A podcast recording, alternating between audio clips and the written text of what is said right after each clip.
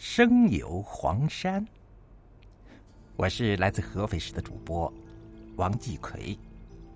生游黄山精选故事库零一，中国黄山，人间仙境，万地之山。黄山风景区位于安徽省南部黄山市境内。南北长约四十公里，东西宽约三十公里，原名依山。传说轩辕皇帝曾在此炼丹成仙。到了唐玄宗时期，也就是大家熟知的与杨贵妃留下千年爱情传奇故事《长恨歌》的男主角唐玄宗，因为他信奉道教。于是，在天宝六年，即七四七年六月十七日，距今一千二百多年前，唐玄宗设令，也就是皇帝下命令，将依山改为黄山，意思就是皇帝之山。黄山为什么被称为万地之山？在中国漫长的历史长河中，黄山先后得到十代皇帝的垂青，使之成为光耀山川的万地之山。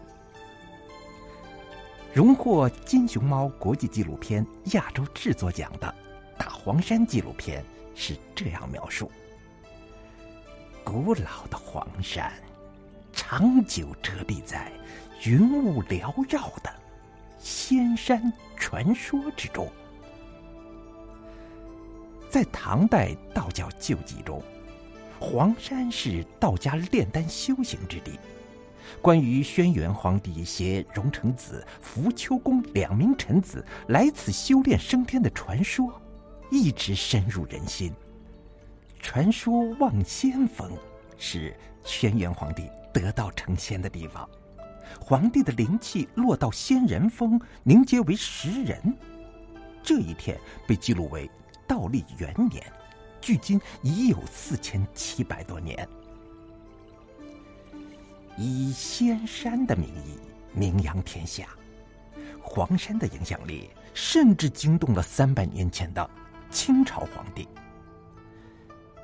一七零一年，清朝康熙皇帝赐名黄山为。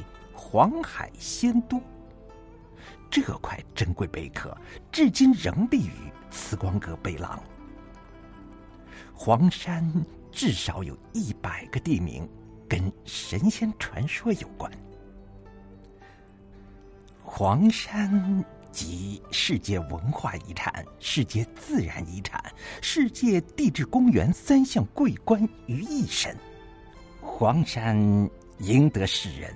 交口称赞。五岳归来，不看山；黄山归来，不看岳。这里是生灵共舞的一方天堂，一棵站立在峰巅的天下奇松——迎客松，以它千年风姿，展示着中国人好客的形象。这里是重塑中国山水画精神的一座殿堂，一个在黄山诞生并由它命名的黄山画派，用奇山秀水的灵性占据了水墨山水的新高度。一个独立的地理文化单元，以徽州之名大放异彩。这片幸运的土地上，保留着成片的珍贵古民居群落。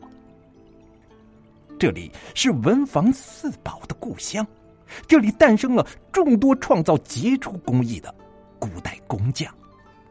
他们是古代的中国之华，在今天的奇异绽放。只有走进黄山。